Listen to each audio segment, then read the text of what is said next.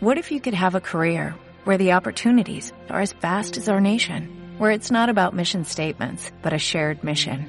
At U.S. Customs and Border Protection, we go beyond to protect more than borders. From ship to shore, air to ground, cities to local communities, CBP agents and officers are keeping people safe. Join U.S. Customs and Border Protection and go beyond for something far greater than yourself. Learn more at cbp.gov slash careers. Movidas minúsculas, Natural sobre historia que querías, pero aún no lo sabías.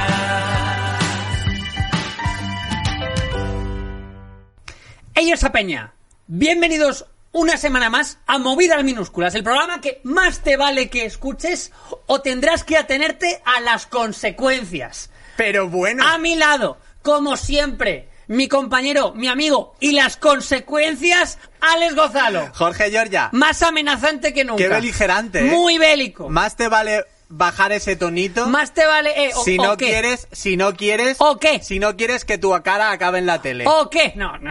y luego la- no tienes dinero, papá. Luego te echa una bronca a Castelo. Eso es una, una- No, es verdad, una verdad. idea malísima. Es verdad, es una Hoy amenaza más muy- muy amenazantes mala. que nunca porque hoy venimos a hablar de las amenazas. ¿Sabes- bonito. ¿Sabes qué gente me encanta? La que toda su amenaza, no dice, su amenaza es ¿o qué? Eh, en plan, oye, quita la mesa. ¿O qué? Es la amenaza más corta. Y, ¿o qué? Pues además que no hay, Más asqueroso no hay también. una respuesta obvia porque... A mí me gusta el no me nome que te quete. Y... Ese es muy de padre. Ese es muy... Si has tenido descendencia, eh, el o qué se convierte en nomenome que te quete. Pero bueno, hoy amenazas. Que nos cuadra que a lo largo de la historia ha habido alguna. Sí. Y, y bueno, hay gente que amenaza con salero y garbo. Seguro que en la historia alguien ha hecho de la misma manera. Salero y Garbo. Pero, pero antes de hablar, por supuesto, de Salero y Garbo, un dúo cómico. Salero ¿eh? y Garbo en la chocita del loro a, a las 8, después de despista 2 con un 2. eh, 7 a 8. Si hacemos un show lo llamamos Risa y Garbo. Risa y Garbo si lo me hacemos parece en guay. verano, si lo hacemos en verano, o sea, normalmente tenemos nuestro show, pero el show de verano que salimos como, como con camisa de flores, gafas de sol y una sombrilla, Risa y Garbo en tu ciudad, contrátanos. Verano Edition. Verano, no, claro, Risa y Garbo ya Aunque no haya edición en Sí, normal. que te lo hacemos en octubre tan tranquis. Eh, y no- y sol- soltamos unas sombrillas. Oye, Claro, ¿y sí. esta promo de un show que no tenemos de repente? No sé, ¿Qué te eh, parece? Porque pues ya está. amenazamos con seguir actuando, pero no amenacemos más con eso y entremos en... Joder, creía que me ibas a dar en la cara. eh, eh, para los de iVox, me acaba de, me acaba de poner una espada que me ha operado la córnea, eh, que no me la podrías haber acercado más. Le ha Bueno, dado aire a los ojos. antes de seguir hablando de amenazas, tenemos que abrir nuestros corazones y decir cuántos se han sentido amenazados o han amenazado. Hay que entrar en Personal Experience. Personal Experience. Alex Gozalo, ¿con qué historias amenazarás mi tranquilidad en el día de hoy?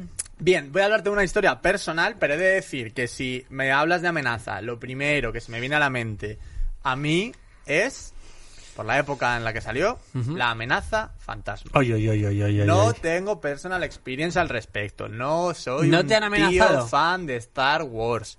No, que no tengo personal experience Ah, ¿qué? con la amenaza fantasma. ¿Y por qué me la sacas? Coño, porque lo tengo ahí en el, en el, en el epicentro de mi cerebro, de cuando yo era niño. Del PC- No, no es verdad porque sé que ahí no hay nada. Eh, Da igual, que cuando era niño salía Almenda, es- la amenaza fantasma es el del malo rojo.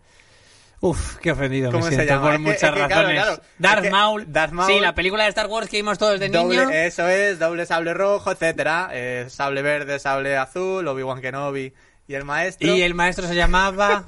ese hombre. ese hombre. y, y ya está. Liam Es que- Neeson. y es que yo no, no soy fan de Star Wars. Entonces, eh, yo lo tengo ahí muy metido, porque además era época de Burger King, muñecos, Sí. de eso. Igual que Jurassic Park 3, que también tenía eh, muñecos en el Burger King, etcétera Y Jurassic Park sí que... La verdad hostia. que fue una buena época para ser adolescente. Porque salían pelis que en el cine no te disgustaban y, y que luego te vas y te comes un menú Whopper y te quedas tan pizza. La verdad es que sí. Bueno, mi, mi, amen- mi experiencia real con amenazas fue en una conversación de Messenger. Ah, que solo has sacado la amenaza fantasma Porque para la de- tengo ahí. En plan, mira, podríamos hablar de la amenaza fantasma Pero que no a ti lo te voy a encantaría, hacer. Jorge, pero no. Muy bien.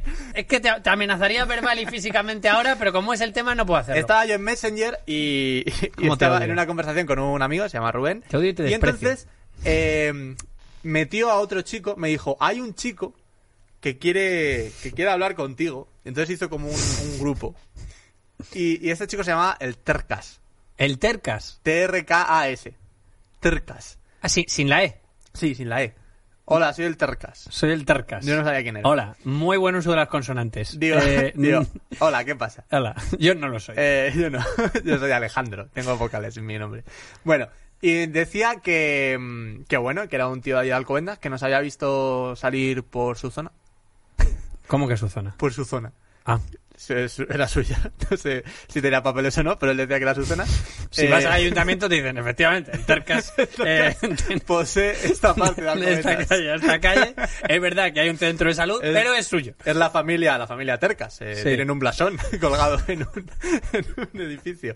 Bueno, y la zona de Valde la Fuente, que decía Manuel de Falla, etcétera, que tú la conoces, eh, hace Sí, sí. nada vivías por Hombre, ahí. Yo vivía ahí. Y cuando, cuando todavía no estaba ni construida la zona en la que tú vivías. Bueno, En cuando la que- estaba o sea, yo tampoco estaba muy construida. No, pues eh, imagínate en aquella época, teníamos 14 años o algo de eso. Y entonces decía que nos había visto por ahí y que nos iba a pegar. En plan, que ¿Cómo? Por- nos, por- nos amenazó porque habíamos ido a su zona y que, que nos iba a pegar Por estar Pues ahí. por estar por ahí. Os he visto en. Lo peor de todo, esto fue como excusarte en Among Us en plan de, no, yo no he sido, estaba en navegación. Pues yo estaba en navegación y no te he visto. Ahí la has cagado. Pues este me me dijo como, no, Javi venía a Valde las Fuentes y tal. Y era como, No, no sería Nunca otro. en mi vida he ido con mis amigos a Valde las Fuentes. En plan de, jamás. Estamos en la zona baja. De hecho, estamos más cerca del centro del pueblo que de la O sea, pero no, no entraste a.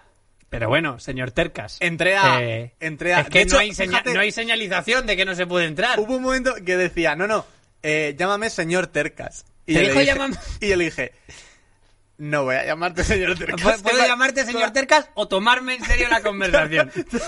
Toda la valentía que te da el, el estar hablando por Messenger, ¿sabes? En plan, de, mira, no sabes ni quién coño soy, es mentira que está por Val de las Fuentes, no me has visto por allí, eh, tal y cual. Y, y nada, al final eh, claro que le dijiste, le dije, te estás equivocando y no he estado allí. Eh, señor Tercas. No le dije señor señor Tercas, Tercas. ha habido un error. Yo no he ido allí. y, ¿Y qué y te entonces dijo? mi otro colega no sé qué decía y tal, y era como, pero tío, eh, a- rema a mi favor. ¿Tu colega era el intermediario o también le iban a pegar? A mi colega se supone que también le iban a... Le O estaban era en plan, amenazando. bueno, eh, soy el representante de los asuntos del señor Tercas, eh, más Le allá de estaban- Valde las Le Fuentes. estaban amenazando Es como, también. es como el español que tiene Corea del Norte, que, eh, que no sé quién es, que en Twitter es súper activo. Sí, sí, sí, que el que fue a la el embajador este y resistencia. tal. Eh, y nada, al final, eh, ya en medio de esa conversación no, no hubo ningún entendimiento de vamos a quedar aquí va a pegarnos ni nada por el estilo, sino que simplemente ya fue cuando me dijeron, eh, anda, me llamó, me llamó mi colega, y Ter- me dijo, me llamó mi colega y me dijo, tú tío, ¿qué hacemos con esto tal? Me dijo, porque bueno, eh, es una broma, ja, ja, ja, ja". Y, y era una broma. Era una broma. Y el Tercas era un chaval, Era un bromista. era, era un subnormal, era, era un No, no, chaval. ya, ya. no, Eso, sí, sí. eso ya está. Era un claro. chaval que...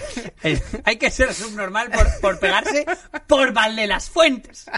O sea, que es, eh, es que te he visto en Mónaco, que es mi. ci- Bueno, Mónaco lo Era un entiendo. chaval que no era el A Tercas, ver. el Tercas era un personaje inventado eh, que salió de la, pues eso, de la, de la imaginación de unos jovenzulos adolescentes. Y, y el chaval este que te cuento que era el Tercas, que, que interpretaba el personaje del Tercas, Ahora es el alcalde. era un payaso, era un payaso. A nadie nos caía bien. eh, y a día de hoy creo que le caen bien a menos gente aún. Vaya, hombre. Eh, hombre, lo siento por el Tercas porque El Tercas era un buen personaje, la Mm. me, verdad que me me hizo gusta. gracia. Claro, a mí me da un poco de pena que no exista porque estaba pensando que qué día tan ocupado tienes que tener si cada vez que entra alguien en Valle de las Fuentes le quieres pegar. Claro. Porque ahí hay un polideportivo Ya estamos. al que va mucha gente. Es que yo creo que ni existía el polideportivo en aquella Joder, época. ¿eh? pues, y los lunes hay un mercadillo. Estaba el velódromo. Les ve llegar los camiones y dicen, no me jodas. Estaba el, el velódromo. el Tercar mandando sí. en correos cartas certificadas. Hola, por favor, no vuelvas a Val de la No vuelvas a Fuentes. Val de la Fuente, por me favor. gusta sin nada y baldío. Pues estas son las amenazas que tampoco te creas que he vivido yo mucho. Mira, Por mm, suerte. Sigo, sigo molesto porque me haya sacado la amenaza fantasma y no vayamos a hablar más de ello. Otro día.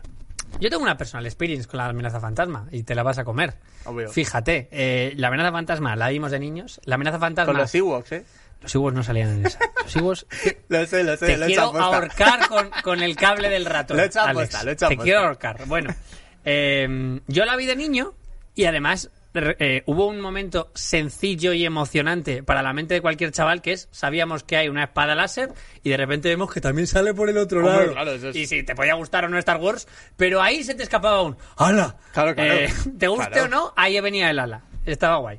Y luego, ya de mayor, se hizo una zorrada que no se ha hecho nunca más en la saga y se podría haber hecho a una por año, que es decir, Star Wars la amenaza fantasma, ahora en 3D.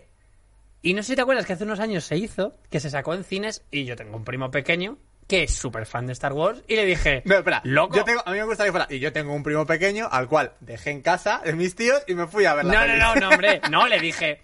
Yo a mi prima además le he llevado, cada vez que ha habido un Y me sirvió espectáculo... como excusa para ir yo a ver. Cada vez que veo un espectáculo dantesco que le ha podido gustar a mi primo, tipo, viene la WWE a España, que ha venido, y le dije, vas a Sí, ver, sí. vas a saber quién es Randy Orton. Y le, le llevé a verlo, yo mucho más emocionado que él. Obvio. Pues, Star Wars la amenaza fantasma en 3D.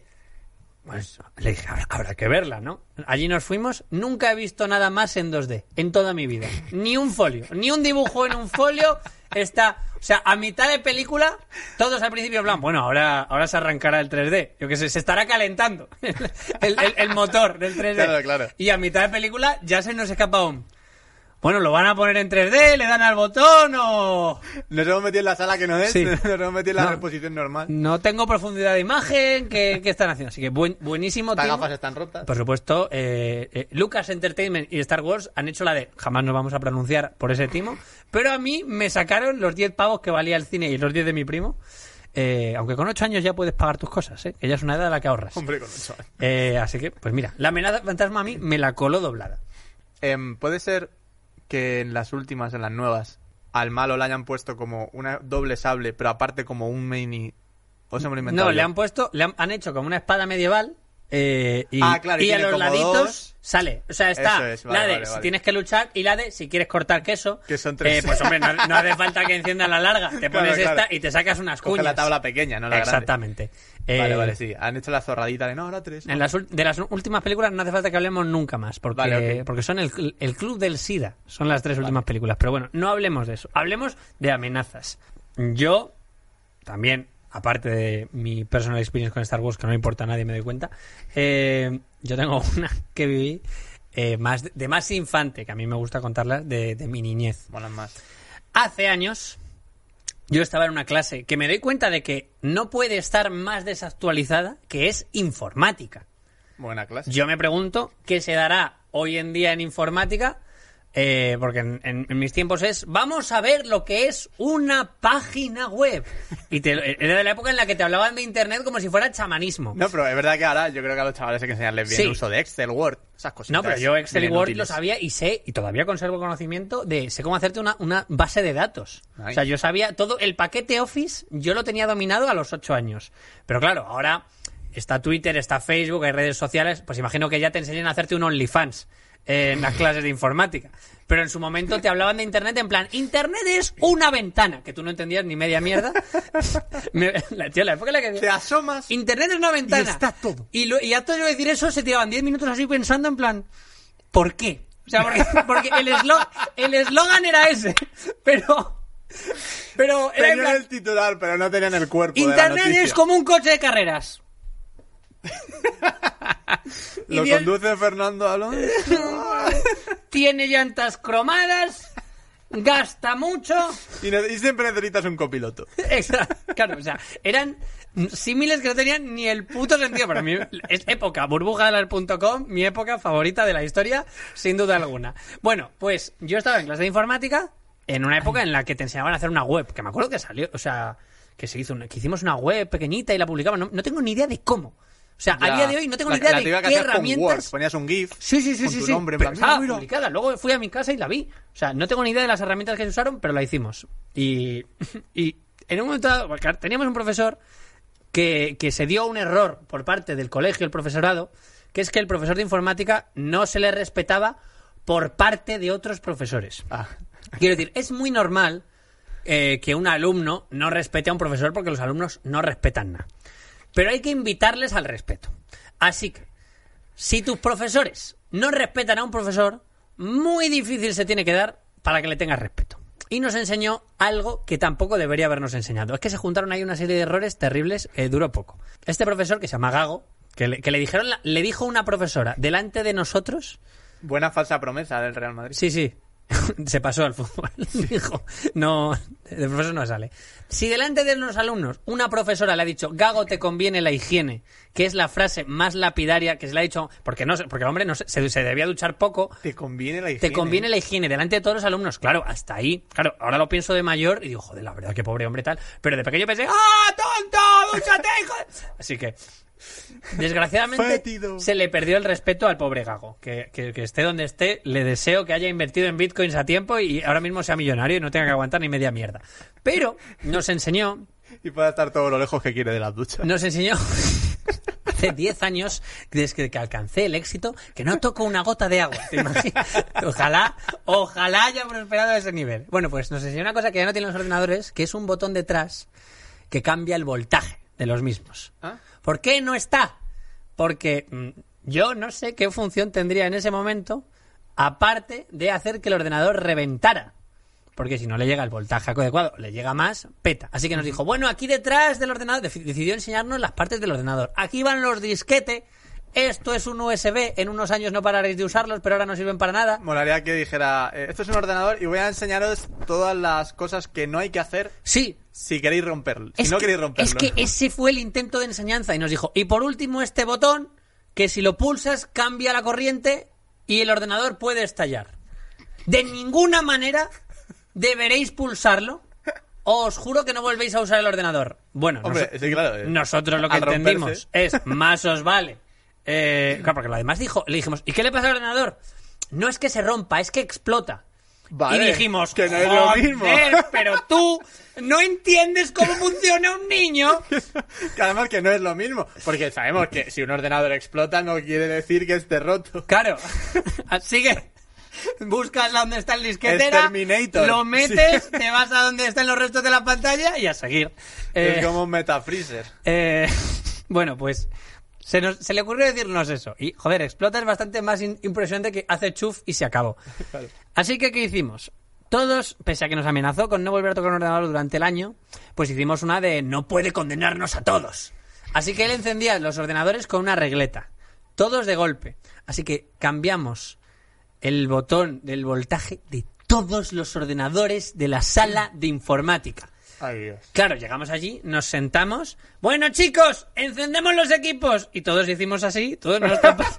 Todos nos tapamos. Artificieros. Los ojos y, y- y los ojos y. y- Con gafas. Porque tenéis todas gafas protector. Sí.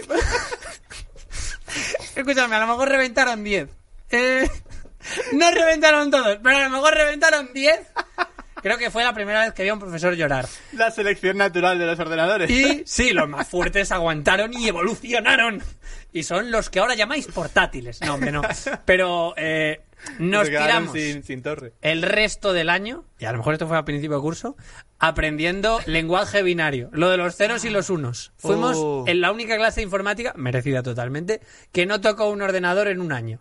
Y aprendí merecido. lenguaje binario. ¿Crees que me acuerdo de algo? En absoluto. Además que Es también difícil. nos lo vendía como lo de Internet es una ventana, en plan, este es el lenguaje de los ordenadores. Y todos como, bueno, yo creo que no, yo he usado alguno y entienden castellano. Cara, que- cuando yo le escribo cosas me entiende. De hecho, hay botón de inicio y todo, quiero decir, te da atajos. Así que, pues nada, pese a la amenaza de no volver a tocar un ordenador, bueno, pese a la amenaza no, cumplió. El hombre, no volvimos a tocar un Amenaza ordenador. cumplida, bueno, no y- volvimos a tocar un ordenador. Castigo merecido. Gago, ojalá seas muy feliz, estés donde estés. Así que nada. Bonita Eh, experiencia, ¿no? y me, ahora- me gusta mucho. Y ahora toca entrar, cómo no, en el caramelito radiofónico. Toca entrar en Un hipervínculo a la cultura. un hipervínculo a la cultura, una URL al conocimiento. Alex Gozalo, ¿qué nos has traído? Jorge, Jorge. Pues mira, te voy a hablar de una amenaza en forma de maldición que se lanzó, Que despega. que despega de aquí, que se lanzó justo antes de la muerte de la persona que la realizó. Te estoy hablando de Jacques de Molay, es un hombre que nació en el año 1243, No me lo digas, francés. francés. Nunca me has traído un francés. Nunca, ¿verdad? Sorprendido Al me hallo. final, yo creo que me voy a nacionalizar. Fue, La plan de habla doble. Fue, claro, fue el vigésimo tercer y último gran maestre de la Orden de los Caballeros Templarios. Y gobernó la orden desde el 20 de abril de 1292 y fue su gran reformador. Ojo con esto, porque había que cambiar los baños, etcétera. Bueno, hay, hay muchas historias, más o menos reales, ¿vale? Sobre, sobre Jacques de Molay, pero dicen que hay poca información cierta sobre sus raíces, sobre su vida, en los, principios, los primeros momentos de toda su vida. Y hay una leyenda que dice que aquí en terreno patrio, en España, cuando realizó el camino de Santiago, dejó su espada en el castillo de Ponferrada. Oh, O sea que si alguno quiere investigar, puede ir al castillo de Ponferrada y buscar la espada de Jacques de Molay, ver si está allí, etcétera Y bueno, eh, y, y te quedas con una espada, Y ya así que está. no, no. Y es que no puedes hacer nada más. Y, eh, y en ese castillo, pues es y que. cortar una tarta a en lo una mejor- boda. A lo mejor hay tienda de regalos y te llevas una taza del castillo. lo que sea. Bueno, Joder, es el mejor publicista de un castillo que he visto jamás. Eh, jamás se ha vendido tan una mal. espada que no vale para nada. A lo Bueno, mejor veis al castillo y yo qué sé, Yo que qué sé, algo haréis. chicas, es lo que será. Un Bueno. escondite. Repasito a los templarios. La Orden de los Templarios, también conocida como la Orden del Templo de Salomón, existió durante casi dos siglos, durante la Edad Media, y su historia comienza alrededor del 1129. Assassin's Creed tiene otra opinión, ¿eh? Sí, crecieron rápidamente, ya que muchos querían unirse a ese noble grupo de caballeros con esos distintivos, joder, un manto blanco, una cruz roja, a nivel outfit. A nivel percha, Estaba que te cagas, impecable. ¿no? Una percha impecable, como sí. Muy guay. Entonces, fueron hábiles luchadores durante las cruzadas y estaban bien dotados para las finanzas, lo que les convirtió en una forma temprana de la banca moderna.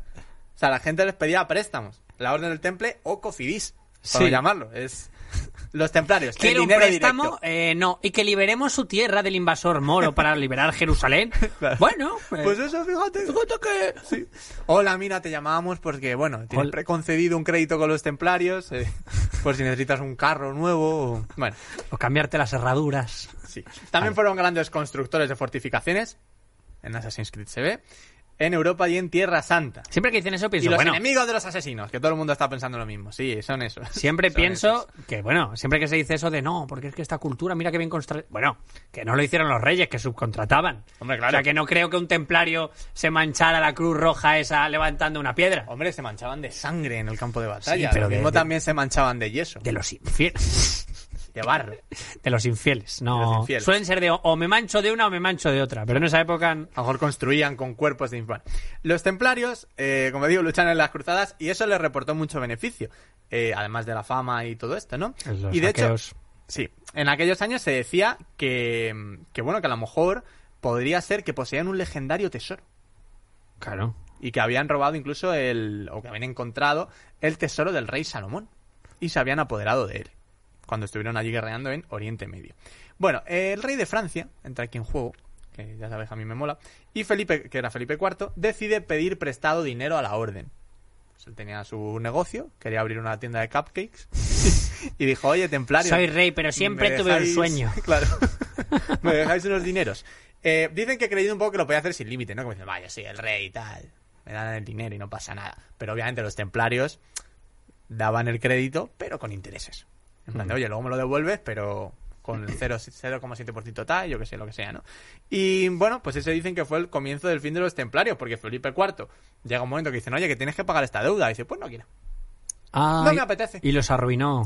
Y los arruina en el sentido, no, no que los arruine, sino que lo que dice es, esta gente, pues nos tienes que devolver el dinero. Y Luis, es ahí, y Felipe piensa, puedo devolverles el dinero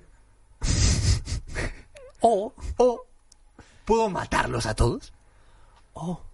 Y yo creo que es más fácil lo segundo. porque no voy a- porque los impuestos están ya altísimos. Puedo abrirme una cuenta e ir re- apartando 200 euros cada mes. O, O- cargármelos a todos. Bien, entonces pide apoyo al Papa Clemente V ¿Cómo no? Y en 1307, como están los papas, ¿eh? En este programa los papas siempre vienen dando guerra. Y en 1307, muchos miembros de la orden son arrestados en Francia. Comienzan a torturarles para demostrar, con falsas confesiones, que los templarios eran aliados del diablo. Si tanto dinero tienen, será por algo, ¿no? Como Sí. algo así. Y bueno, eh, Jacques de Molay, del que hablábamos al principio, fue despedido, por decirlo amablemente, de su cargo por orden del Papa Clemente V ese mismo año, en 1307. Bien, pues siguiendo las órdenes de Felipe IV, se van torturando templarios, se ejecutan, etcétera. Les hacen, pues obviamente, de esas torturas de la Edad Media, que es la mejor tortura. La tortura La buena. tortura buena. La de antes. Ya no, ya no hay El jamón, torturas. Extremadura. La tortura, la Edad Media. Es lo que... Que no os mientan.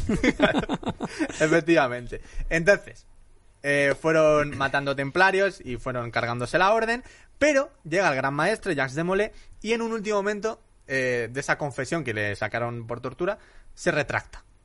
Dice, no, eh, todo lo que he dicho, no, me retracto de lo dicho. Y entonces el rey le encarcela y pasan siete años de encarcelamiento y de tortura. Joder. Hasta que ya por fin dicen, bueno, venga, los cardenales se acuerdan que "Má- mátalo ya. en plan, ¿En venga, serio? vamos a matarle. Y le sentencian a muerte, ¿vale? Para él y para otros. Entonces, según los testigos de la ejecución, Jacques de Molay no mostró ningún, si- ningún signo de miedo. e intentó no mostrar dolor durante su lenta muerte en la hoguera. Y esto también tiene, tiene su aquel, porque normalmente en las hogueras se echaba la paja húmeda para que el humo de esa paja hiciera que la persona se ahogara y se desmayase y de esa forma ya estaba inconsciente y estaba muerta antes de que las llamas Sí, era la forma, lo de, quemaran, la ¿no? forma piadosa de matar a, un- Efectivamente. a una persona mm, quemándola, quemándola viva. viva, exactamente. Qué majos. Claro que sí. Entonces, en el caso de Jacques de Molay, se ordenó que no se le echara esa paja húmeda. Ay, qué cabrones. Así que querían que sufriera y que... Y que le echaron una pastilla a estas de barbacoa. sí, efectivamente. En- Para, entre, para los avivar dedos, más. entre los dedos de los pies, Los de las pastillas de barbacoa. Y entonces por eso la muerte de Jacques de Molay fue más larga. La casualidad que justo en ese, claro, al, al hacerla más larga todavía era consciente y él, vocífero, y antes de morir, maldijo al Papa Clemente, maldijo al rey, les dijo pues obviamente que todo lo que habían hecho no iba acorde a, a Dios y que entonces les maldecía y que morirían en el año y un día siguiente a su muerte. Lo del día, pues supongo que por, Supongo que- por cubrir, por, por, no, asegurarse. por echar la imaginación, porque imagino que siete años de decir, vale, ¿cómo se la puedo liar a estos aunque me maten? Te voy a decir una cosa, ¿eh? Sí, sí, ellos han ganado, pero me parece que hay pocas cosas más aterradoras que una persona en llamas gritándote cómo vas a morir. Claro, claro, amenazándote ahí en plan de, "Te- vais a morir Si, si- en si un te año y amenazan un normal, día". vale. Si te amenaza en llamas, ¡No! ¡El diablo! Algo así. Y además también dijo que la línea de sucesión de Felipe IV no reinaría más en Francia. O sea que el tío se la jugó bastante, ¿eh? tío, pero ya dándole unos detalles. Y el blue space en el que tienen los muebles, te lo van a quitar el mes que viene. Y a ver dónde los metes. Por favor, pincharle, matarle ya. No se calla. Pues total. Que acaba sucediendo lo que dice Jacques de Molay. El primero fue el Papa Clemente V. Sobre, eh, le sobrevivió una, una grave enfermedad y murió el 20 de abril de 1314. ¿Acertó con el día? Acer- no, no acertó con el día. Ah, bueno, pero sí acertó con que moriría. Murió en el año siguiente. Vale, vale, vale. vale. Y poco después del Papa, Felipe IV muere de un derrame cerebral durante un día de caza. O sea que de momento dos que caen. Y también tuvieron una muerte trágica eh, los sucesores del rey. Entre 1314 y 1328 murieron tres hijos y nietos del rey francés. Y después de 14 años de la muerte de Jacques de Molay, ya esta dinastía de los Capetos no existió. Se acabó. O sea que el hombre en llamas, el último templario en llamas, acertó. Acertó.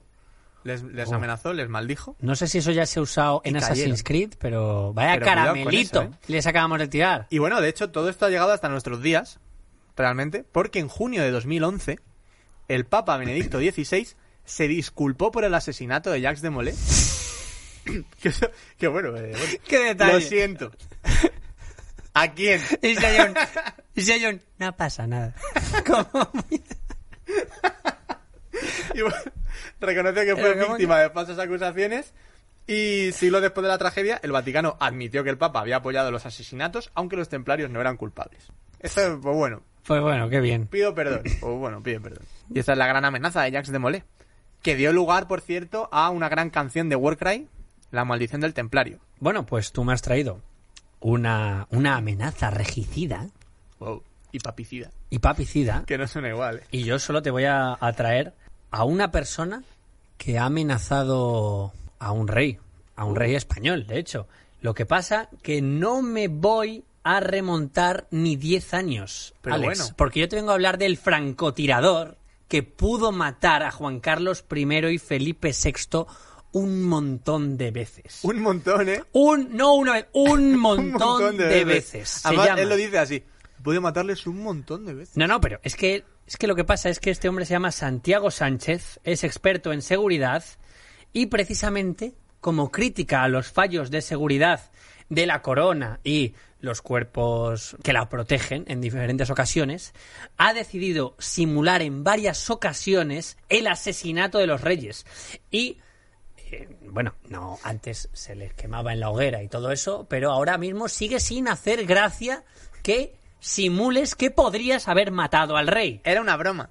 Así que fue juzgado y el fiscal pidió para él nueve años de cárcel. El 19 de junio de 2014, Felipe VI salió proclamado como nuevo rey de España en el Congreso de los Diputados. Me acuerdo porque nuestro querido Juan Carlos el Divertido abdicó un 2 de junio, mi cumpleaños. Y me lo jodió. Y yo dejé de ser- ¿Por qué te lo jodió? Claro, pues, no- bueno, me lo jodió. Fue el mejor regalo, tal vez. Claro, porque a- hasta, hasta ese momento los diarios, eh, los titulares decían, los titulares, hoy es el cumple claro, de si Jorge comprabas Giorgia. A las 9 de la mañana en el mundo, eh, por favor, ha aplicado el rey. Y en el mundo, joder, no podemos cambiar la plana, que era que es Claro, el claro. cumple de Jorge Giorgia. Salía Así Giorgia que- así con, con una tarta, Sí. con el símbolo de ok y una tarta. Oh, Bien, estaba yo en prácticas, no lo olvidaré nunca. Bueno, resulta que el francotirador estuvo observando desde un edificio cercano y tuvo en su objetivo al que en ese momento o sea, era el rey de España, ahora es el rey de España desde hace ya unos años, pero mira qué imagen sacó y publicó. Es Oye. el momento del rey en la mirilla, en plan Kennedy. ¿Qué pasa? Eh, que esta, esta imagen en realidad fue tomada no con un rifle, sino con una cámara de fotos. Porque los rifles todavía no hacen fotos. Bueno, estaría su- guapo, ¿verdad? En Supongo plan, que mira, algunos sí. Una fotito, pa, el, El vi- tiro y luego la foto de después del tiro. Hombre, la verdad que lo pienso- Para- El antes y el después. Sería lo, lo peor que puede ocurrir, videoblogs de cazadores, grabados en primera persona como si fueran el Call of Duty. Bueno, y ahí veis el corzo y... Ah, ya no lo veis. Pues era un trípode adaptado como arma de fuego de largo alcance con mira telescópica para imitarlo, según el escrito de acusación del fiscal casi dos años antes, el 12 de octubre de 2012. Él mismo dice que el 12 de octubre es su día especial. Y, al parecer, había elaborado otro vídeo casi idéntico al de la programación en el que, según investigaciones, aparecía con armamento real. En esta ocasión las imágenes fueron tomadas desde la habitación 432 del Palace, que da a la plaza de Neptuno, justo enfrente de la tribuna desde la que el rey Juan Carlos, todavía como rey, pasaba revista de las tropas del desfile militar. O sea que el 12 de octubre estamos todos viendo la tele y él está Tú. en alguna... Bueno, yo no estoy viendo la tele, yo estoy en mi casa jugando a World of Warcraft como probablemente hago cualquier día festivo. Pero él está ahí en un hotel con la mirilla de su cámara de fotos, pero no te creas que simplemente es un fotógrafo que se flipa mucho. Es que también tiene el arma con el que pudo haber Ah, pegado vale, un vale, tiro en también el lo maletín tiene. de al lado. En plan, mirad, he optado por una cámara, pero Pero y sí. pero ¿Y si podría no? haber utilizado esto y lo hace como crítica a la poca Y a seguridad mí que siempre me han tiene. dicho que soy un desastre. O Sí. sea que cualquier día me confundo. Bueno, pues a su lado estaba la reina Sofía y, claro, eh, lo que pasa es que él lo graba. Esto ha sido un simulacro de magnicidio grabado. Y es el primero de la historia. En plan, mirad lo que podría haber hecho, pero no. Bueno, suscribíos a mi canal. Hola, hoy, ¿cómo matar a un rey? Sí. No vamos a matarlo por... Pues bueno, porque yo ya lo maté en su tiempo. Bueno, no, no, no. De hecho, según él, no es la primera vez que mataba al rey Juan Carlos, según Entre él. comillas. La primera vez que maté al rey Juan Carlos, dice, me tuve que quedar media hora sentado en la cama hasta que me repuse. No me creía lo que había ocurrido. No le has, no le has matado. O sea, esto es como, Está loco. esto es como si en Among Us expulsas a un tío de la nave y dices, "Oh, no! ¡He matado a un inocente! ¡Oh, Dios santo! Y te sientas en la cama. ¿viste? Me, recu- me gustaría Súper recordar jodido. que estamos hablando de un tío que está vivo, es francotirador y se podría haber cargado al rey. O sea, es, A ver, es a ver. posible que de repente a lo mejor nos empiecen a llegar imágenes de tú y yo por la calle Ala, ala, en ¿te mitad de una imaginas? mira. Pues espero que no. A ver, también. Espero que no, porque no le importaría a nadie. eh, entonces- además, que es que sería como, oh no, han muerto lo- dos podcasters locales, mueren. Es que no saldríamos ni en Telemadrid. O sea, es como lo típico que no pondría ni nuestro nombre, pondría iniciales. o sea, esto es el. O sea, imagino que esta es la misión final, pero nosotros somos el tutorial, hombre, ¿para qué nos vas a matar a nosotros? Bueno, pues dice él: Yo he matado 12 veces al rey Juan Carlos y 6 veces a Felipe VI. Y, pues, nos cuenta lo del 12 de octubre, y en el vídeo que grabó ese día. Se le aprecia agachado tras la ventana de la habitación del Palace con las cortinas echadas para evitar ses- ser visto. En las imágenes también figura un fusil CEDME, dos pistolas, una bereta y una Glock. Dos rifles UCI, uno del calibre 45 y otro del 9, y otro de la marca MKE también del calibre 9.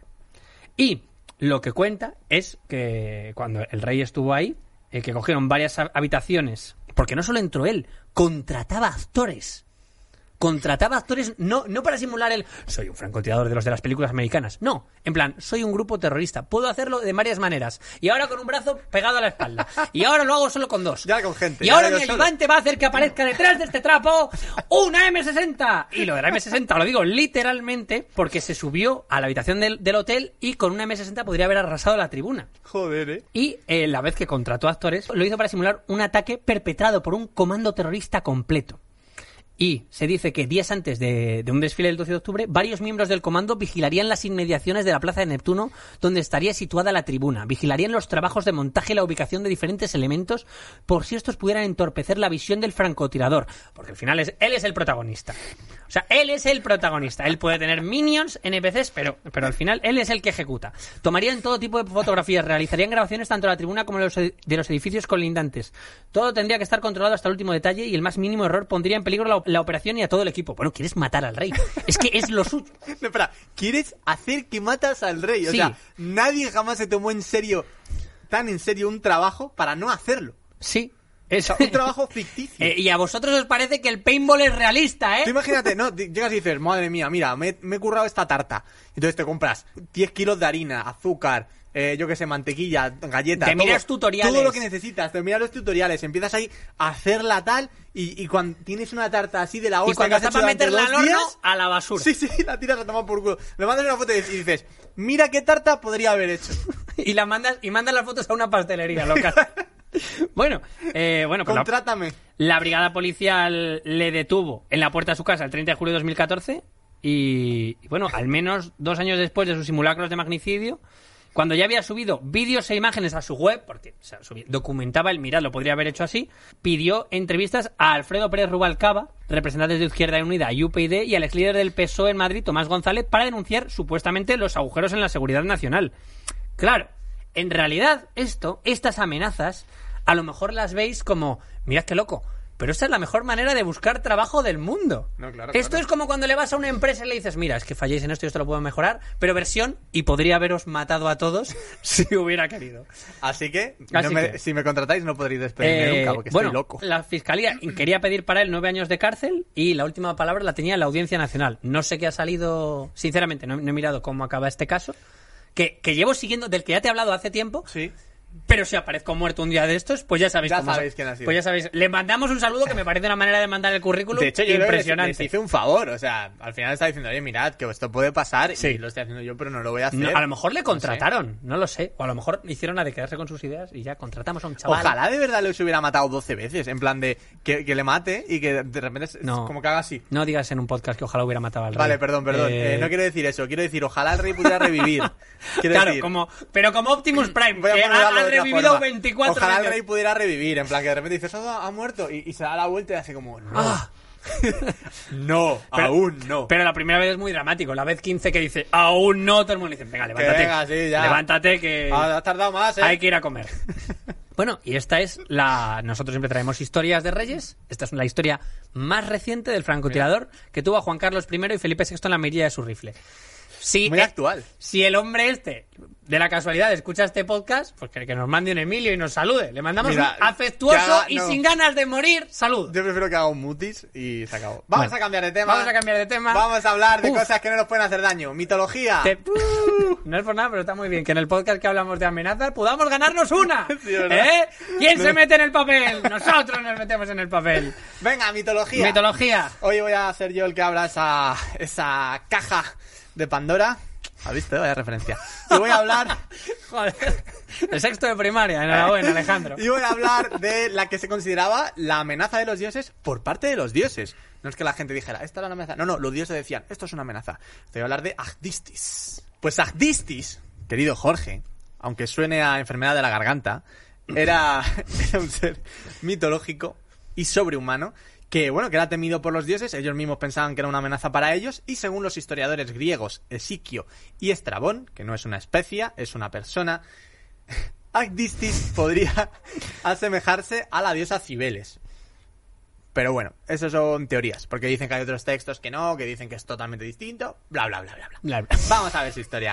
Na- a, nadie, no- a nadie le interesa lo que queréis decir, Esiquio. me encanta eh, eh, el criterio que tenemos para vamos a hablar de esto. Uh, Historiadores griegos, bla, bla, bla. bla, bla, bla. De, re- de re- de repente, pero tal fulano plantó un grano de arroz y le dedicamos un programa entero.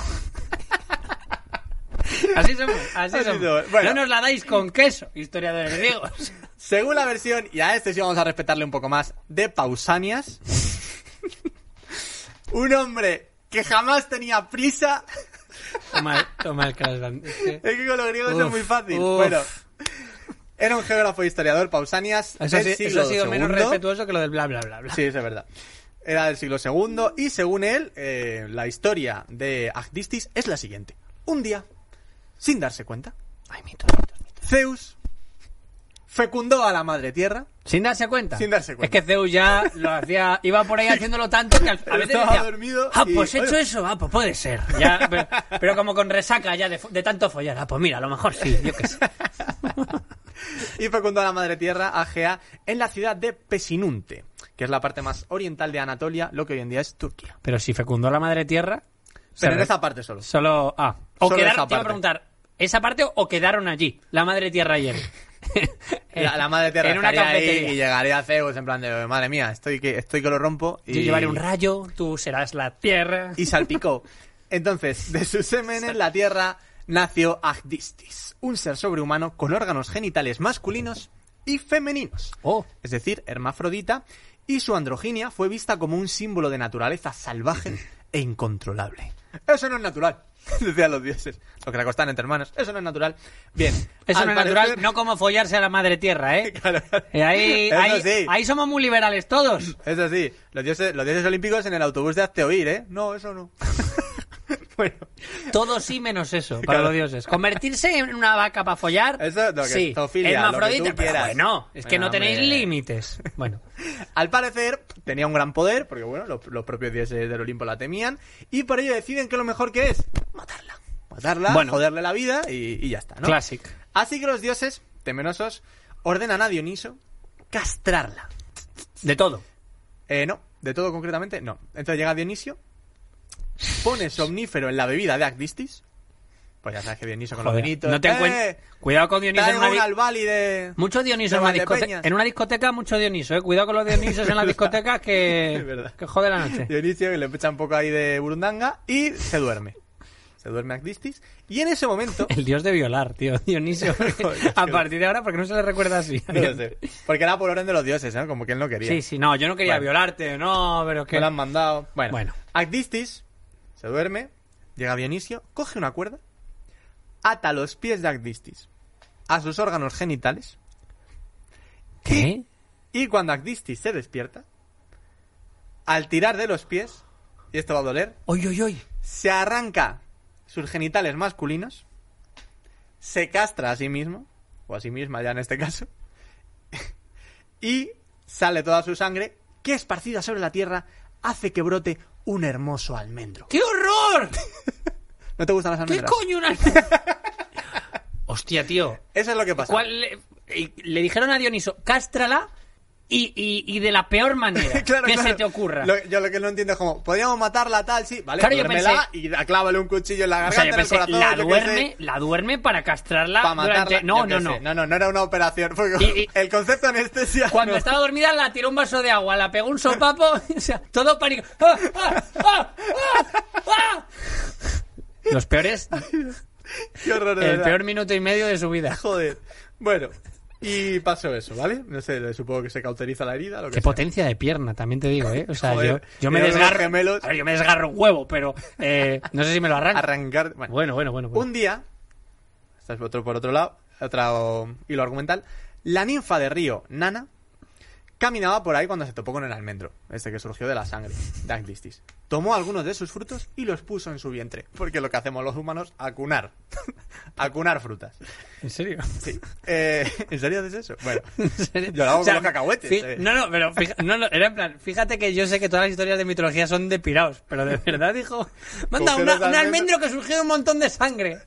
Claro. Pa'l coño. Eh, En el vientre, hombre. Yo imagino que a lo mejor se tiró al, al suelo a comer almendras y se las ah, echó yo, en la yo barriga, creía ¿no? que el, lo puse en mi vientre, es No, la no. versión antigua de... No creo. Papá puso una semillita en No, no, mamá. no, no. Pero quedó embarazada. Ah, ves, sí, O sea, pa'l que a lo coño. mejor... Total. Tenía yo razón. Nana dio a luz a Atis, un hermoso niño que abandonó en el bosque. Porque O era sea, que mitad tal- almendra y era. ¡Ah! ¡Madre! ¡Madre, quiéreme! ¡No, joder! Madre, tú este me méteme en bolsas. ¿Por qué hiciste eso, madre? ¡Me has condenado! Dios, qué horror, qué horror. Yo también Bueno, lo abandonaría en el bosque. La bandana del bosque, tan hermoso no sería. Y bueno, fue adoptado por un sátiro que dicen se las arregló para criarlo. Como el sátiro, pues bueno, eh, se Yo- encontró con eso y dijo, yo "Ah, ¿qué voy a mu- hacer ahora? eh?". Yo creo que lo escolarizo. y en ese caso, yo ya no esperaba a nadie con esa pinta tarán, tatán. Una canción, tal, etcétera. Bueno, Ah, un a ti- fruto seco. Perdón, perdón, era la, era la última. Era la última. Como las navidades de las pasas que hacen jazz en los Simpsons. Bueno, Las Cuando navidades de Atis- las pasas. son pasas que hacen, que hacen jazz. Sabes demasiado de O los blues. Simpsons. Cuando Atis crece, que creció, sobrevivió, creció, Agdistis se encuentra con él y se enamora. Vaya, porque lis- es precioso. vaya listón. Y es, Vaya listón hay que es tener hermosísimo. para encontrarte a la- a- al hombre almendra. Es hermosísimo el hombre almendra. Entonces- y ojo, Atis se enfada y monta en terrible cólera cuando sabe que a- eh, Atis había sido desposado y se iba a casar con la hija del rey de Pesinunte, que es donde eh, Zeus echó su, Ya. su líquido del amor sobre la madre tierra. Y bueno, Actistis Todo queda en apareció, familia. claro, Actistis apareció en la boda y lo hizo enloquecer a Atis ¿Vale? castrándose a sí mismo. ¿Qué? Eh, yo, ¿También? a ver, o sea, vamos a dejar a un lado que sea su madre, por así decir. A ver, a Vamos- ver, a ver, a ver. Sí, re- recapitulemos porque me estoy volviendo loco. Eh, Zeus Realmente. se folla la tierra en un pueblo. se fue a la tierra en un pueblo. Eh, sale una señora. Sale, sale una un señora hermafrodita que señor, sale un se hermafrodita. arranca las pelotas tirando con las y de su piernas. sangre sale un almendro. De ese almendro, De ese almendro. alguien dice, "Mm, yo creo que esto en el almendra- papo papito encaja entre bien. almendra y la ninfa, pum, y sale Atis, que es Vale. hijo de la ninfa y también del almendro. Y muy bello. Que Y- es Actistis, por Muy así bello, decir. además. Entonces, y muy bello. Bellísimo. Bellísimo. Bellísimo. A mí, a mí la que- mejor almendra de. Yo, mm, se me va a de quedar la Grecia. frase de el hombre almendro era hermosísimo. Y O sea, de- no se me va a olvidar en la vida. Eh, vale, y el hombre almendra va a la boda. Va a casarse. Pero no, no va a casarse. se- No, sí, se- el hombre almendra va a casarse. Atis se va a casar. ¿Con quién? Con la hija del rey de Pesinunte. Joder, tienes que admitir que, que- que esto este es amarte Es así una frijolito, telenovela. tío. Es una Esto es telenovela increíble. Y, que te cagas. Ah, ¿Y quién Atis aparece? se va a casar con una princesa. Vale, vale, Vale, vale. que le desposan y tal. ¿Y quién entonces aparece? aparece Agdistis, que está enamorada de Atis. Agdistis, que es la hermafrodita del principio. Hola, loco. Vale. Y le han vuelto a salir huevos. Y, y- No, y todo. hombre, pero, pero ya es, un- es mujer, porque Ah, solo vale. se queda con los genitales femeninos. Y como está enamorada de, de Atis, pues se enfada y no quiere que se case. Entonces le hace enloquecer y Atis se corta las pelotas también. Se castra a sí También- mismo. pero también con una cuerda. En plan, en mitad de la No sé boda cómo- dicen, ¿alguien tiene algo que decir? La otra susurra unas palabras y se levanta, se pone... Bueno, para mi siguiente número...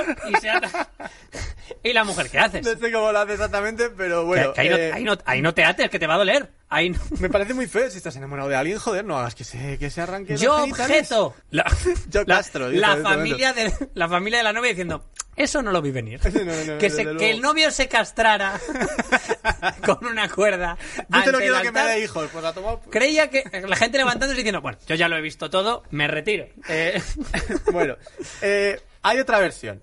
¿Vale? Hay otra versión. la ya buena es sabemos esta. que los mitos. Hay otra versión que te traigo que no es que acaba con el tío aquí castrándose a sí mismo, ¿vale? Dicen, en el momento en el que había, esta es con más detalle incluso, en el momento en que había comenzado la suerte. canción de matrimonio, tan tan tan tan Tan, tan tan, tan tan, tan, tan, aparece ¿Quieres- Agdistis que la va a liar. Entonces, ¿Quieres entra a esta Agdistis- almendra? Como la... Agdistis, yo que sé, abre en plan, entra atrio, ¿no? Como Sí. pum, abriendo Oh, así el Estamos portón, de acuerdo, estamos, doble puerta. pum. Estamos de acuerdo en que le- hay doble puerta. Hay doble muchas cosas puerta en las y que- alta. Sí, y bien alta. Y soy con... Sí, sí. ¡Pum! ¡Yo objeto! Aparece Agdistis. Esa como no es es la- rec. Y se, oye, y se oyen susurros. Esa no es la que se arrancó las pelotas con una cuerda en el bosque. Vale.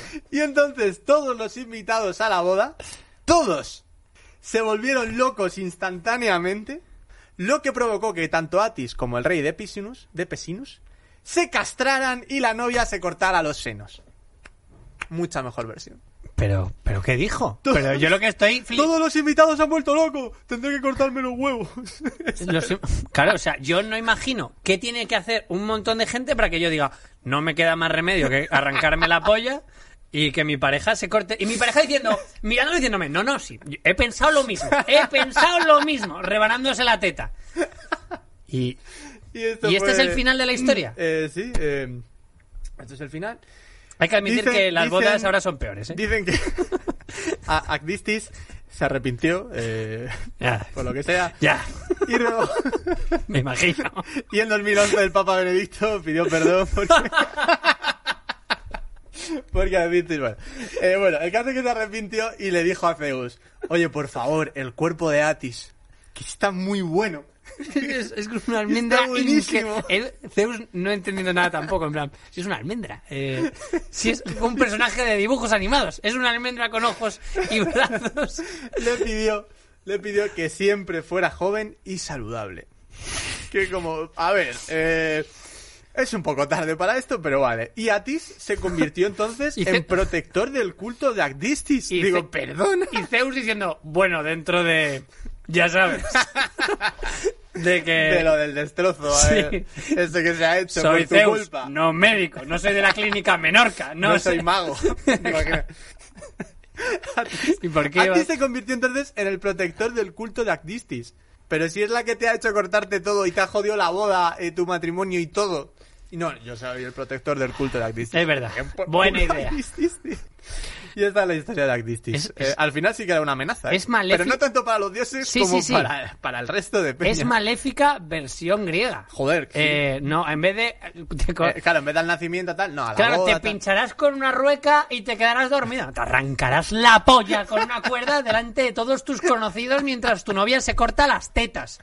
Bueno, eh, sé que me da más miedo. Como amenaza. Como amenaza, sé Es que cuál como me da más amenaza, miedo. Agdistis, Impecable, Ya está. impecable. Ya está.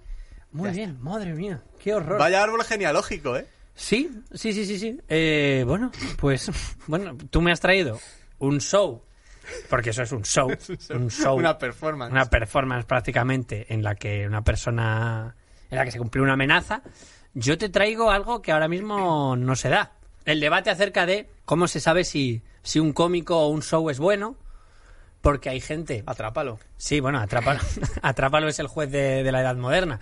Pero, claro, hay mucha gente que, que puede no ser tan buena como cree y, y- y seguir ahí a tope. Que se suele comparar esto con, el, con la, la lucha, con el boxeo, en la MMA. En la MMA, si eres malo, te enteras muy rápido, te pegan una paliza.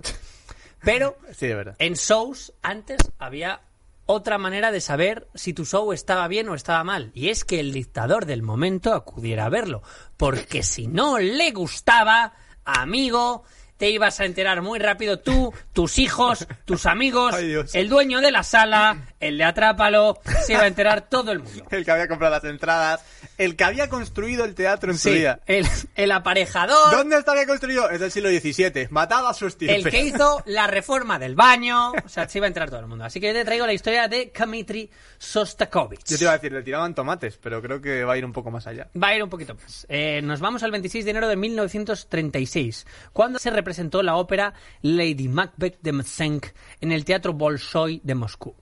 El compositor Kmetri Sostakovich es el autor de la obra y estaba un poco nervioso y no precisamente por el estreno, sino porque Stalin había anunciado su presencia en el palco blindado que tenía reservado y el músico temblaba ante la posibilidad de que la ópera no le gustaba. ¿Te imaginas viendo las reservas de Atrápalo?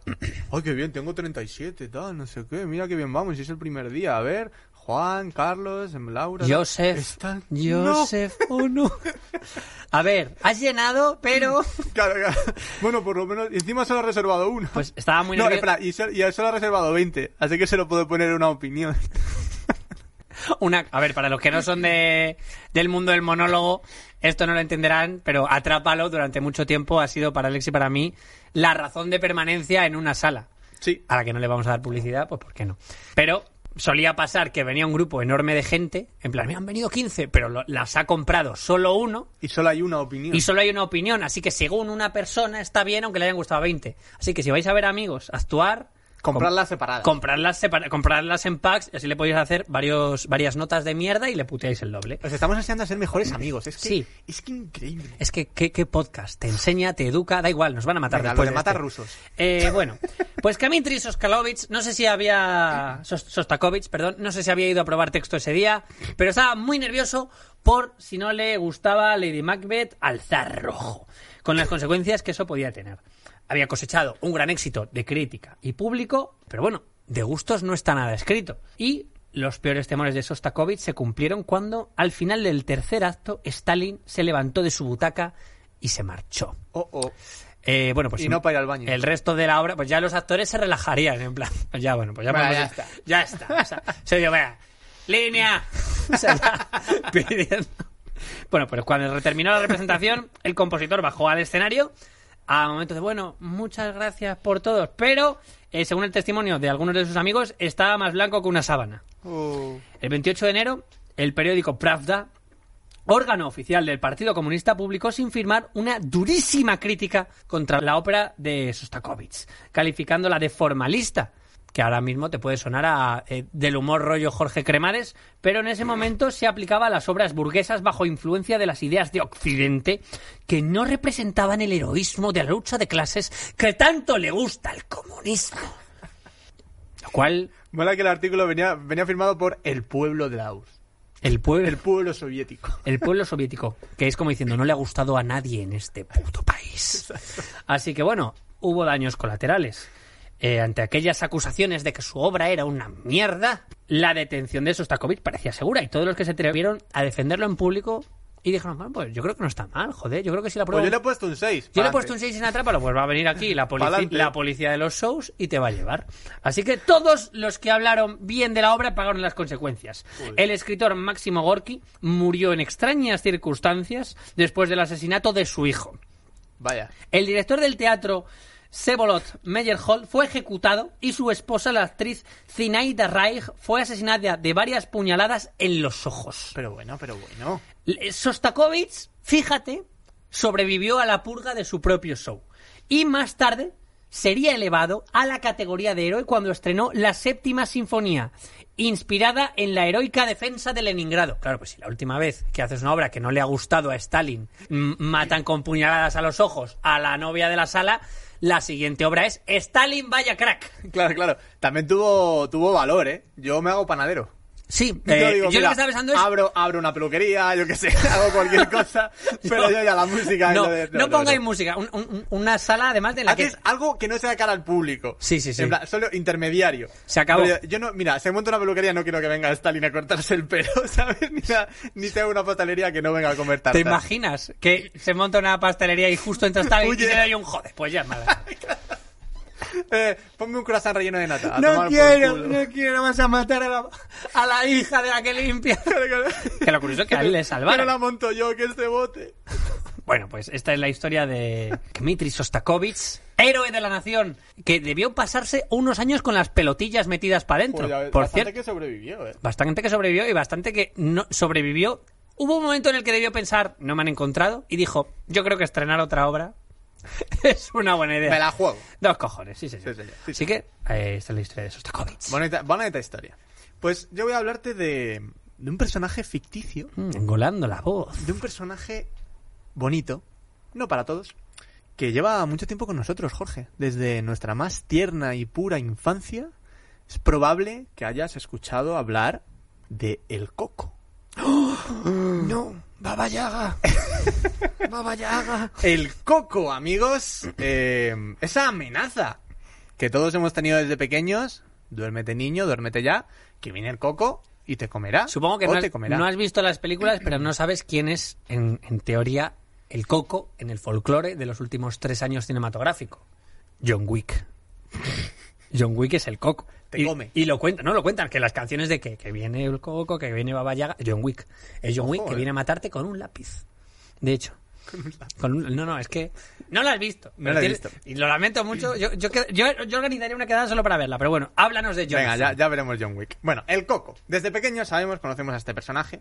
No el de Barrio Sésamo, que te enseña lo que es cerca y lo que es lejos, amigos. Estamos hablando del que se supone que te va a venir a comerte si no te duermes. Que ya es. Que ya es. En plan, si no estás dormido, te va a comer. Pues No. será más fácil que me coma si me duermo, quiero decir. No sé quién era. Había un Si no monólogo, estoy atento, ¿no? Había un monólogo de esto que decía eh, lo de duérmete niño, duérmete ya, que viene el coco y te comerá. Y decía, bueno, pues ahora con esta información ya sí que no me duermo.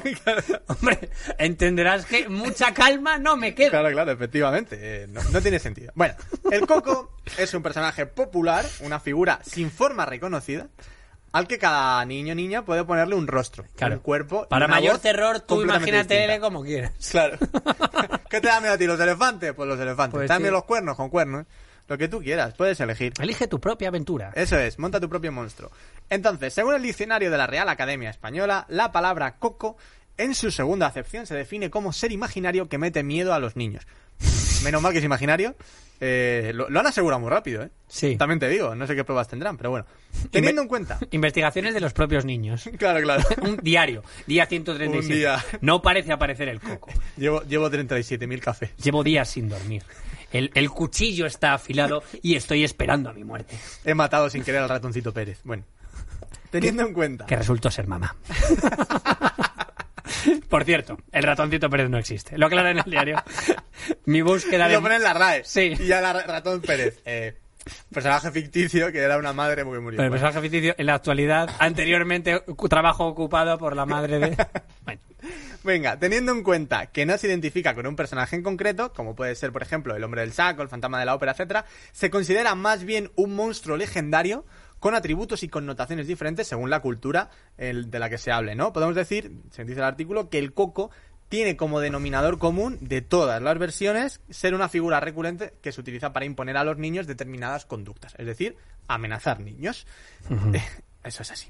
Y tampoco dicen que exista un origen etimológico claro, que según la RAE procede del vocablo portugués coco, que es fantasma que lleva una calabaza vacía a modo de cabeza. O sea, es Jack el de pesadilla antes de Navidad. sí. A mí me gusta que, que- que sea a la vez la película de Disney en la que un puto niño tiene que hacer que su abuela se, re- se acuerde de una canción y Y El demonio.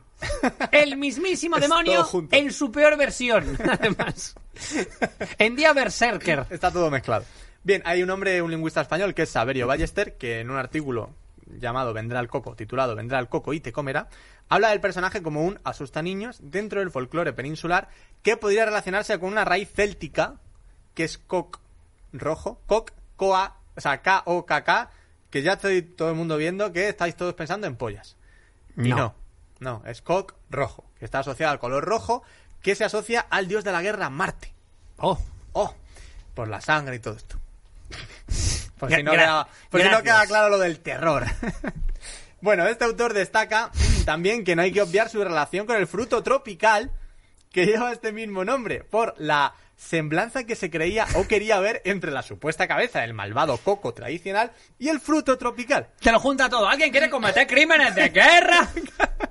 Y después nos tomamos unos daiquiri, Malibu con piña. y tal. Ejecutamos a unos rehenes delante de las cámaras del país invadido. Bueno. Ok. Ok, Coco. Joder. Bueno, que su forma y tamaño y algunas concavidades pudo conllevar a propiciar la figura, a, eh, la figurada analogía visual con un tipo feo, oscuro y mal encarado como debería ser el coco. Es decir, me está diciendo que eh, sale de un coco, o sea, ahí se le pierde todo el respeto y todo, y todo el terror, ¿sabes? Al, al- al personaje. Bueno, en el mismo sentido, se manifiestan otros autores, como Juan Coromines, que apunta que el fruto del cocotero habría recibido el nombre del monstruo infantil por comparación de la cáscara y sus tres agujeros con una cabeza con ojos y boca como la de un coco o fantasma infantil. Pues haberle llamado también bola de bolos. La 8. Viene la bola de bolos La 8. y te mata. Que viene la bola de bolos y el niño. ¿Cómo? ¿Qué? ¿Va a hacer un pleno? Eh, ¿Qué mi, mi cojones? cuarto está cuesta arriba. Eh, Esta sería guay, ¿eh? Bueno, según Conomiris, después de toda la mierda y toda la charla del coco, en principio no sería ese el origen, porque el fruto tropical vino después de que se hablara del coco en España. Y es como, o sea, todo el estudio que habéis estado haciendo para después decir, no, pero lo del coco no es. Entonces, bueno, en Bueno, fin. se pierde que mucho viene de tiempo. cocos, ¿vale? De cocos, del término celta, de Marte, etcétera. Eso es lo que se dice. Y bueno, este era un poco el origen que he intentado buscar de dónde viene el coco. Y te voy a decir que está muy presente ya no solo en que lleguen tus padres y te acuesten y te canten la cancioncita, sino que dentro del imaginario cultural español también está muy presente. Por ejemplo, el Coco no es un personaje menor, como digo, es, dicho de otra forma, un personaje mayor. Oh. Por ejemplo, Citando presidentes, ¿eh? Programa tan elevado. y voy a citar a alguien todavía superior a Rajoy, que es Miguel de Cervantes, porque Cervantes menciona en el epitafio del Quijote al coco, que dice así, tuvo a todo el mundo en poco, fue el espantajo y el coco del mundo, en tal coyuntura que acreditó su ventura, morir cuerdo y vivir loco. Qué bonito. Ese es Cervantes. ¡No solo Cervantes! Ojo, que pensaba que iba a terminar con eso.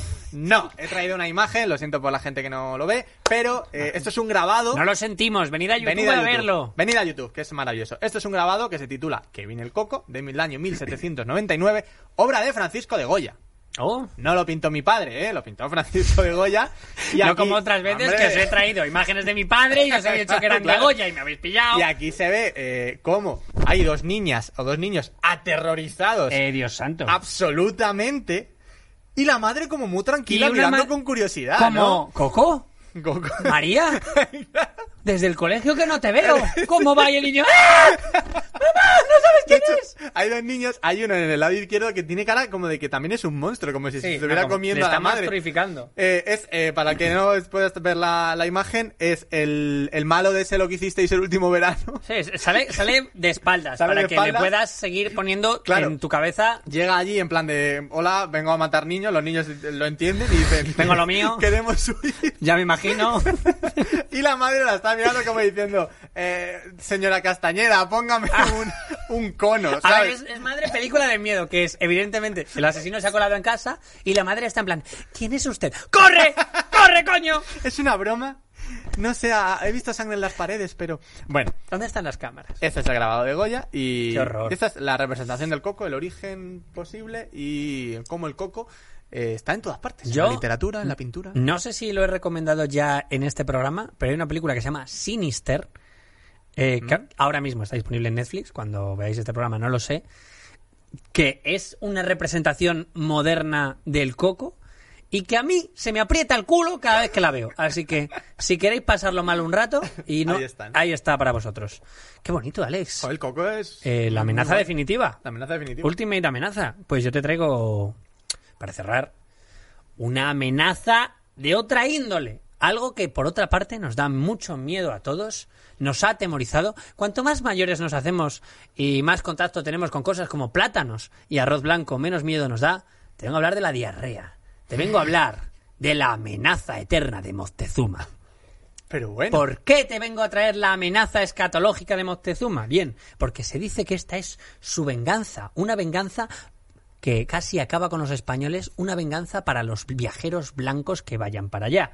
Te cuento, ya hemos contado aquí en este programa que cuando Hernán Cortés tenía prácticamente secuestrado a Moctezuma, los españoles trataron a Moctezuma como una real mierda y el fin de los días de Moctezuma se vio cuando en un momento dado la turba, harta de los españoles, Moctezuma salió, bueno, tranquilos, salió a un balcón, le pegaron tremenda pedrada, eh, hicieron pleno y se lo cargaron. Hay varias teorías y hay una teoría que dice que esto fue un suicidio asistido y que Moctezuma ordenó a, a un súbdito que envenenara una piedra y le reventara con ella, porque cayó muerto. O sea, Tuvo morir- que hacer casting. Sí, sí, sí. Fue en plan de, a ver, tú, tira. Uy, qué malo. Era vasco, era vasco. con, este no, con este no vamos a acertar en la vida. Sí, Exactamente. Pero en cualquier caso, se dice que, bueno, en realidad a Moctezuma se le trató muy mal y, y sus últimos días fueron muy aciagos. Pero antes de su muerte, los españoles lo pasaron muy mal y casi se los carga a todos. ¿Cómo? Con una barbacoa. Y resulta que eh, se hizo una barbacoa, Vaya se con Jordi ¿eh? cocinó Dan, maíz y no estaban tan acostumbrados los españoles a, a el, pues digamos, a la comida de la Sí, a zona esos alimentos. y al tratamiento del maíz en concreto, lo que les provocó una diarrea. Que era con veneno. ¿Te imaginas? No, no, no, no, no, pero fue el- el- la propia cocción del alimento que dura días. Era una diarrea que dura No, a ver, Jorge, días. estamos hablando, le estás hablando a gente que, mira, nosotros somos de Madrid, nosotros nos vamos a Valencia, te tomas un vaso de agua y vas al baño. Sí. Quiero decir, imagínate si te vas a, hasta América. Está mucho más Eh, lejos. Exactamente. Y claro, eso sirvió mucho porque hasta ese momento los españoles eran dioses. De hecho, eso es con lo que jugaban mucho para haber llegado tan lejos, que somos deidades supremas que venimos aquí a por vosotros, tenéis que servirnos. Claro, cuando ves a un dios con cagalera meterse entre los arbustos, le pierdes un poco el respeto. Se baja la deidad, ¿eh? Exacto. No es que cagara y saliera un almendro, como en la, en la mitología griega. No, no, no, no. Ahí simplemente siniestro total en la zona, echarse rin y arena. Y se dice que cada vez que, sobre todo los blancos, viajan a la zona y comen y les da tremenda diarrea, que por cierto, ese, ese proceso que ocurrió se arreglaba añadiendo limón a lo que habían comido. Ojo. Cosa que los sirvientes de Moctezuma, la gente que estaba allí y los locales lo sabían. Pero claro, los españoles no caían muy bien. Así que se alegraron un poco la vista viéndoles tener diarrea muchos días Se taparon la nariz. y se lo ocultaron. Hombre, es que esa- además no es me voy a las letrinas, es me voy al campo. Claro, claro. Y en el campo hay Johnny el jaguar. Así que les divertía bastante la movida. Y desde entonces, como venganza de Moctezuma para los blancos que viajan, se ven con la amenaza de que te pueda dar tremenda diarrea. Y todo por Moctezuma. Todo por Moctezuma. No por la indigestión. No por la indigestión, no por el tracto digestivo, no por el maíz. No, no, no, no, no, no. no. Es Moctezuma el que siempre está con su amenaza sobre los viajeros blancos. La amenaza cagada. Hemos tenido una amplia gama de amenazas. Sí, la verdad es que sí. Así que, bueno, yo creo que hay que ir cerrando. ¿Tenemos alguna conclusión? Eh, yo diría para todo el mundo que antes de morir lancen una amenaza. Sí. Pero justo antes. Justo antes, porque si se cumple, quedas, vamos, quedas de lujo. Sí. Y, Y yo- si no se cumple, la gente dirá, estaba delirando. Vaya loco. Y ya vaya está, loco. no pasa nada. Y, hombre, antes de morir se le perdona todo. Yo también, como conclusión, saco qué pena que ahora las bodas no son para tanto, ¿eh? Porque, hombre, si yo voy a una boda de invitado y veo al novio castrarse con una cuerda, a otra que se corta las tetas, y. pues, Yo lo vería mal, ¿eh? Yo Pues, la hombre. verdad es que a mí se me corta un poco el apetito. Hombre, pues luego a las copas vas comentando con la gente. Madre mía, la que se ha liado, ¿eh? Que a veces no hay, no hay mucha conversación en una boda, pero Claro, con claro. eso te da para hablar un rato. Así que me gustaría, yo creo que decir hasta aquí a movidas minúsculas, me gustaría amenazar a la gente si no dan un like y si no dan un Ojo, eh. comentario y, y Nos reco- amenazamos con no volver. Que con lo- es al revés, siempre vamos, lo de amenazamos Sí. con volver. tal. Amenazamos con volver, no, no, a nosotros va, Amenazamos con no volver. va a haber- va- va a tener que echarnos la policía de aquí con humo. Pero, pero bueno, algún día cumpliremos esa amenaza. Y eso, darnos cariño en Spotify, iBox, iTunes y en YouTube. Todo comentario, toda recomendación, toda cosa es buena. Y si no, tampoco nos agobiéis, que nos va a matar el francotirador ese al que hemos citado seguramente. Y hasta aquí, movidas minúsculas. Con Alex Gonzalo, Con Jorge Giorgia. con Ana Rosa, los aparatos. En Fibetalanda Podcast. Un estudio que amenaza con no parar de sacar podcast, maldita sea. Nos vemos la semana que viene, si quiere ese señor.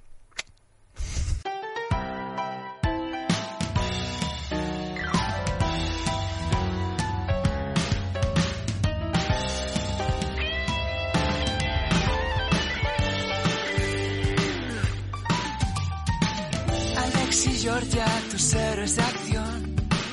Algunas veces junto a Napoleón. Hablan al pedo con muchísimo estilo. Sobre movidas que jamás has oído. La clase de conocimiento del medio que mereces.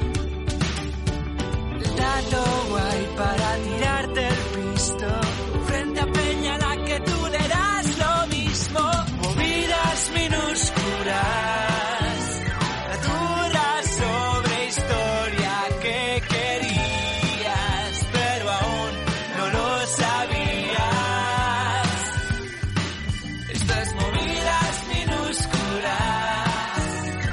Duras sobre historia que querías, pero aún no lo sabías. Movidas minúsculas, la turra sobre historia que querías, pero aún no lo sabías.